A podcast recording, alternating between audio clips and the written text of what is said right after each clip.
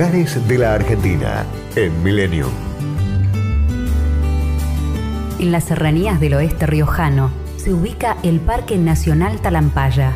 Su nombre proviene de una conjunción de voces quechuas y significa río seco del Tala.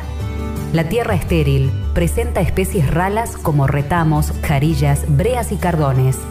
En los cauces temporarios se despliegan bosques abiertos de algarrobos y molles. Al igual que la flora, los animales tuvieron que adaptarse a las inclemencias del clima. Se encuentran cuises, vizcachas, armadillos, guanacos, liebres mara, hurones, zorros y pumas. Cada tanto se puede seguir el vuelo de los cóndores sobre los paredones del cañón. En el centro de informes se inician las excursiones en vehículos acondicionados. El recorrido en el área del cañón cuenta con diferentes paradas. Manifestaciones rupestres de los antiguos habitantes llamadas petroglifos, un jardín botánico, paredones rojizos de hasta 150 metros, diversas geoformas como el monje, la torre, el rey mago, el tótem y el cañón de Shimpa, donde se puede caminar hasta las entrañas de la quebrada.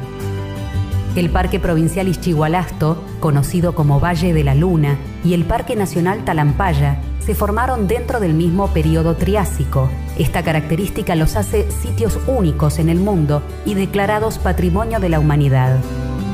Talampaya es un obsequio de la naturaleza que trasciende nuestra existencia.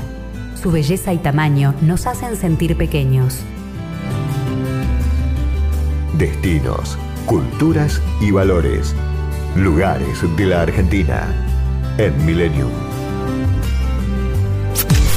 Podcast Millennium.